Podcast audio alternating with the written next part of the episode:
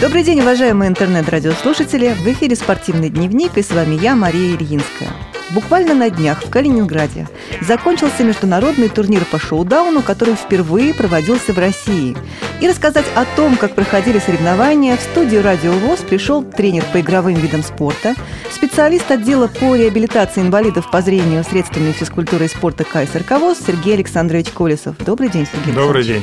На самом деле мы внимательно следили за тем, как проходили соревнования, и сотрудники «Радиовоз» связывались с представителями Калининградской региональной организации и лично с ее председателем Анатолием Николаевичем Башкиным. Но хотелось бы побольше подробностей, надеюсь, что Сергей Александрович нам их расскажет. С 1 по 4 августа в городе Калининграде прошел первый международный турнир по настольному теннису среди инвалидов по зрению. И этот турнир назывался Кубок Балтийских стран. Для того, чтобы этот турнир прошел, была проделана большая работа и нашим спортивным отделом, и большую работу провел и председатель Калининградской областной организации Всероссийского общества слепых Анатолий Николаевич Башкин. Почему турнир проходил в Калининграде? Потому что калининградские спортсмены на всероссийских турнирах, которые были, вот проходили последние два турнира, они занимали призовые места и вообще на передовых позициях в этом виде спорта. И Калининград стал местом проведения этого первого международного турнира. Из э, участников, в общем-то, кто откликнулся на этот турнир, это команда э, Латвии. В составе команды очень сильные спортсмены. Они участвуют э, в международных соревнованиях и чемпионатах Европы, и чемпионатах мира. И, в общем-то, показывают неплохие результаты. Но, насколько я помню, предварительно заявлялись команды Литвы и Польши. А, да, к сожалению, в последний момент эти команды отказались от участия в турнире и объяснили, объяснили сложной при... политической обстановкой. Да, это причина, наверное, больше, больше политика здесь, чем спорт. И вот у нас команда Латвии представляла этот турнир. Из наших команд, из российских, это была команда с Твери и команда, две команды представляли город Калининград. Были изготовлены буклеты мы все участники турнира получили такие красочные буклеты. В городе, в общем-то, много было информации по этому турниру. И радио, и телевидение. В общем, прошла информация по... Пресса была в курсе? Пресса была в курсе, знала да. о том, что будет турнир. В общем-то, что турнир будет проходить в городе. Изготовлены баннеры были, в городе висели, вот где место, где проводилось турнир. Это Калининградская школа-интернат, на базе которой проходил этот международный турнир. И я хочу сказать, что довольно хорошо было подготовлено открытие этого турнира. Красочно, ярко. А, в общем-то, были э, официальные лица. Это руководитель агентства по спорту Калининградской области Косенков Олег Николаевич, он открывал турнир этот. Министр социальной политики Калининградской области присутствовал. Были представители Калининградского всероссийского общества слепых. Анатолий Николаевич Башкин сам выступал и приветствовал спортсменов. Все проходило красочно. Было, э, в общем-то, организована и культурная программа, оркестр был. Это были незрячие музыканты? Ну, в общем-то, да, там организовал Калининградская областная организация ВОЗ. И после этого открытия состоялся сам турнир. Мы проводили его в течение двух дней, чтобы определить победителя призера. И турнир проходил в два этапа. Сначала определялся победитель в личном зачете, среди отдельно среди женщин и среди мужчин, а потом состоялись командные соревнования. Игры проходили довольно-таки интересно, зрелищно. Все стремились э, показать хорошую игру, стремились к победе, и часто игры проходили с небольшим перевесом одного из участников. Ну, в общем-то, если по результатам коснуться, среди женщин первое место заняла Писарева Елена, это представитель Твери, показала неплохую игру. Второе место заняла представительница Латвии Григорьева Ирина. И третье место в турнире женщин заняла Джура Людмила, это представительница э, Калининграда. У мужчин первое место в этом первом международном турнире по настольному теннису среди инвалидов по зрению Кубок Балтийских стран в личном зачете занял Лапчатко Владислав, это Латвия. Но я хочу сказать, что он входит в тридцатку лучших спортсменов мира на чемпионате мира по рейтингу. Неоднократно участвовал э, в международных соревнованиях, чемпионатах Европы, чемпионатах мира. И он уже занимается достаточно длительное время этим видом спорта. Он очень опытный, поэтому победа, вот первое место, это не случайно было. И тем не менее, хотел бы спросить, Тем Сергей не менее, наши да. спортсмены, калининградские особенно, были достойны тоже победы. Практически в последнем туре, последней игре решалась судьба призовых мест. И до последнего тура мы не знали победителя турнира. И только вот последняя игра решила и расставила всех спортсменов по уже на предистале почета отчета. То есть не и было явного перевеса? Не было явного перевеса, да, что досрочно кто-то там выиграл, там уже... Ну вот это приятно да, слышать. То есть э, вот эта э, победа спортсмена Лапченко Владислава из Латвии, опытного очень спортсмена, она далась ему тоже очень нелегко в соперничестве наших спортсменов именно с Калининградской области, наших лидеров. Второе место вот в этом турнире занял Кислицкий Сергей, это спортсмен Калининграда. Опытный тоже Опытный спортсмен. спортсмен. И третье место Самойлов Артур, это тоже с Калининграда, наш э, тоже хороший спортсмен, который дважды выигрывал всероссийские турниры. После проведения и подведения итогов личным мы проводили уже командное первенство. Ну, командное первенство вообще проводилось в России впервые. Это состоялось. Командное первенство показывает командный дух, как спортсмены сплоченно играют друг за друга. И получилось так, что команда Латвии здесь, казалось бы, сильно индивидуально, она только заняла четвертое место. А победили в этом командном первенстве именно спортсмены Калининграда, первая команда. На втором месте команда Твери тоже показала командную игру достаточно сильную. И третье место заняла команда Калининграда, вторая команда. Командное первенство мы планируем также проводить в дальнейшем. Это очень интересное как бы турнир. Э, я думаю, на следующий год и этот командный турнир уже будет проводиться и на наших э, турнирах э, всероссийских. Но это не будет раздельные два мероприятия спортивных, личные и командные. Это все в одном будет объединено, так ну, же, это, как в Калининграде? Это в принципе, можно проводить и личные командные. Зависит все от количества участников, сколько команд будет.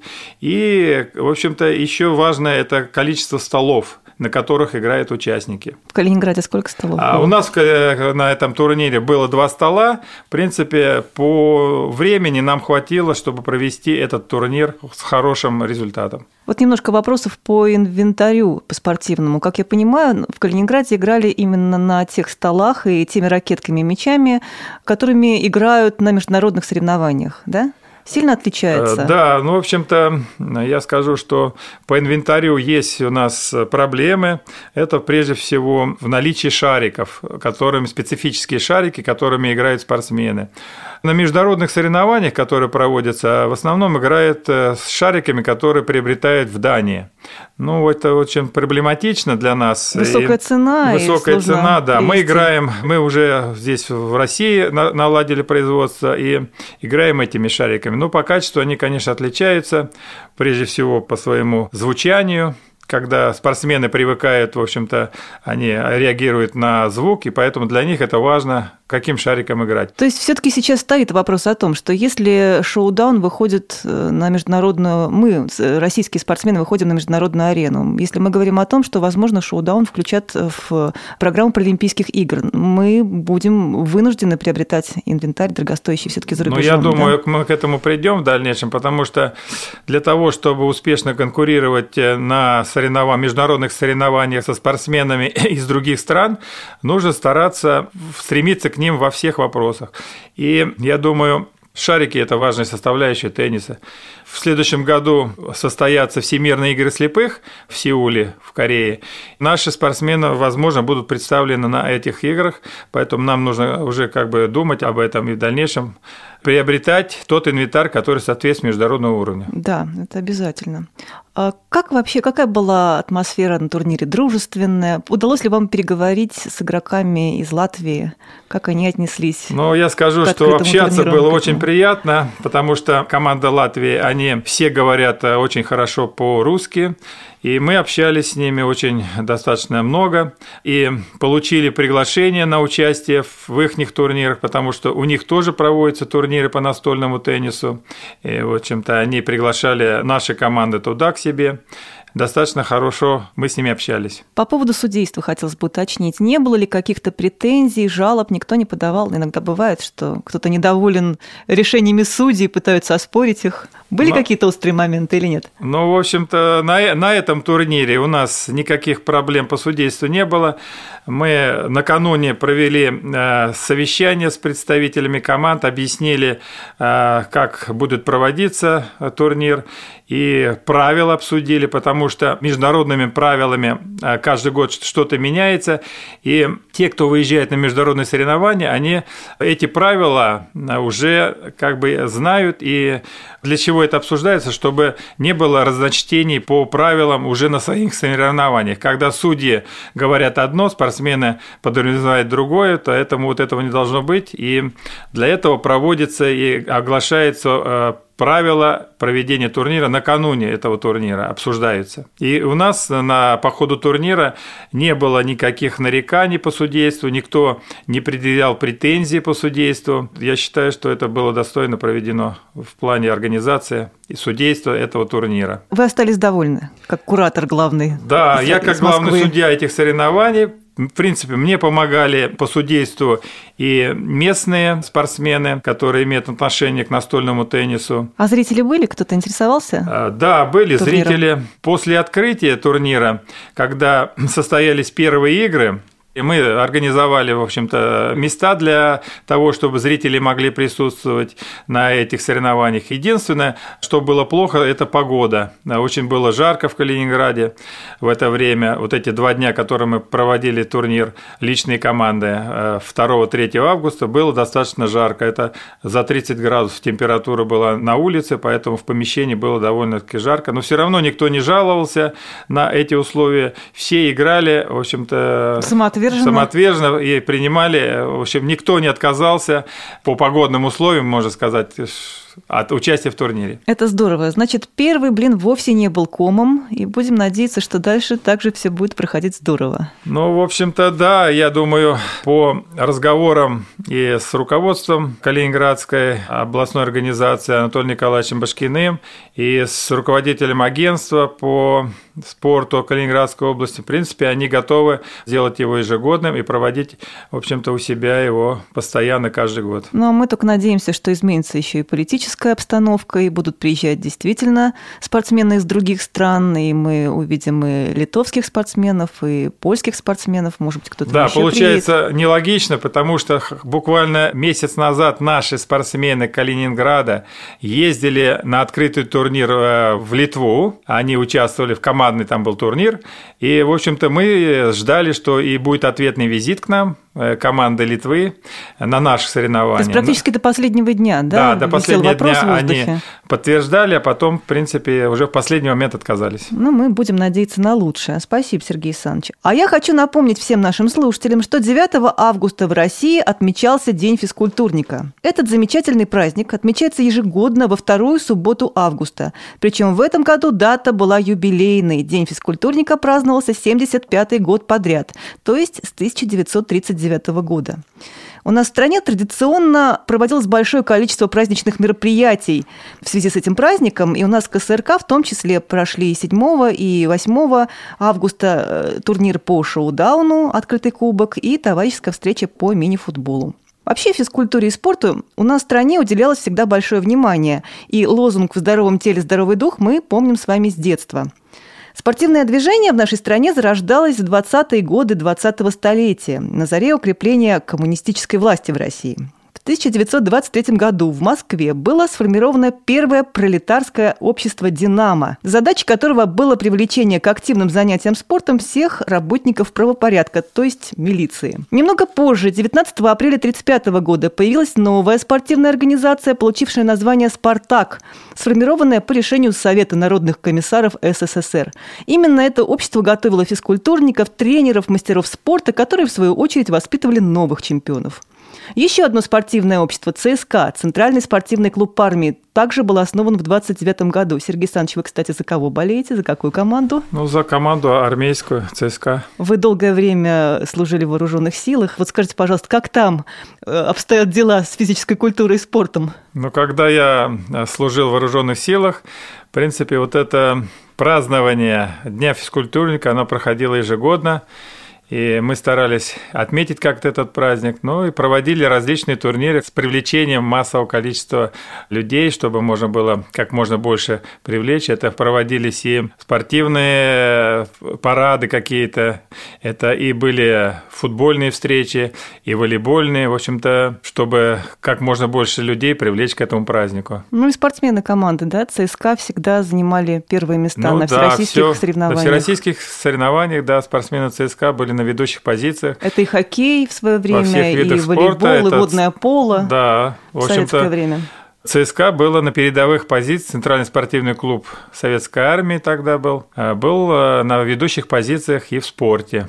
Ну, в общем, в середине 20 века весь мир, конечно же, говорил о том, что в Советском Союзе создана одна из самых сильнейших на Земле олимпийских команд. Так оно и было. Система образования также расширила свои полномочия, и после войны в вузах и учебных заведениях стали сформировываться и открываться кафедры физкультуры и спорта, готовившие новых учителей физкультуры и специализированных спортивных тренеров. В школах была введена обязательная дисциплина с выполнением нормативов физическая культура. Все мы с вами это помним. Ну и, разумеется, про Олимпийские олимпийское движение по стране тоже шло очень активно, и наши инвалиды по зрению с удовольствием и очень успешно занимались физкультурой и спортом. Время шло, жизнь менялась. У нас в стране с изменением политического строя, экономической ситуации физкультура и спорт переживали и падения, и взлеты. Но последние годы нельзя не отметить подъем и, как результат, блестящие победы наших спортсменов на Олимпийских и Паралимпийских играх в Сочи. И надеюсь, что наши спортивные передачи привлекут в ряды любителей физкультуры и спорта еще большее количество людей. И мы в КСРК ВОЗ всегда рады видеть вас в наших секциях. Ну и в заключение передачи, Сергей Александрович, несколько пожеланий нашим слушателям. Я хотел бы поздравить всех с праздником, прошедшим Днем физкультурника. Хотел бы пожелать всем заниматься физической культурой и спортом и вести здоровый образ жизни. А мы всегда вас ждем в наших секциях. Всего вам доброго и до новых встреч!